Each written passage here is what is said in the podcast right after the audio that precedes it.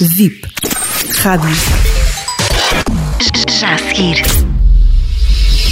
Hugo Neto com Da Minha Janela. A Europa tem, neste momento, previsto o maior pacote de medidas alguma vez financiado. São cerca de 1,8 bilhões de euros para a reconstrução da Europa pós-Covid. Uma Europa mais verde, mais digital e mais resiliente. Até 2030, Portugal terá cerca de 50 mil milhões de euros em subvenções e a possibilidade de se somarem mais 14,2 mil milhões de euros na modalidade de empréstimos. Uma parte considerável destes, cerca de 14 mil milhões, será focada no plano de resiliência e recuperação. Cumprindo as concentrações obrigatórias no Regulamento Europeu do Instrumento de Recuperação e Resiliência, 37% dessas verbas eh, terão que ser afetadas a reformas e investimentos que contribuam para o combate às alterações climáticas. E, na mesma lógica, pelo menos 20% estarão afetas a investimentos e reformas no âmbito da transição digital.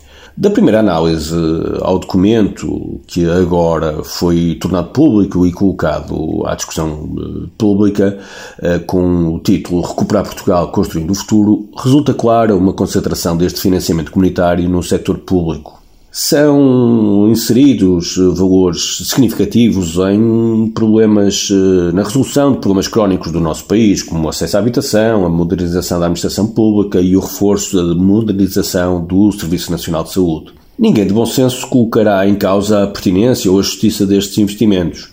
Mas hoje, como no passado, sabemos que o Partido Socialista se esquece muitas vezes de que os recursos são sempre escassos, mesmo quando são em volumes historicamente elevados, como é o caso.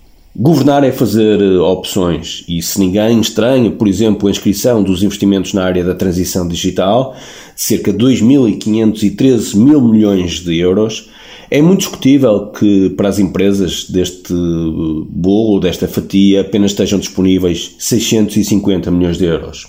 Bem sei que ao plano de resiliência e recuperação se juntarão os restantes instrumentos financeiros comunitários, e também todos sabemos que o tempo para a execução deste financiamento comunitário extraordinário eh, é curto, mas não podemos continuar a esquecermos de que a economia são as empresas e que são elas que geram riqueza e emprego sustentável. Esquecer isso é adiar Portugal e adiar o nosso futuro, e isso não é de todo aceitável, é aliás imperdoável.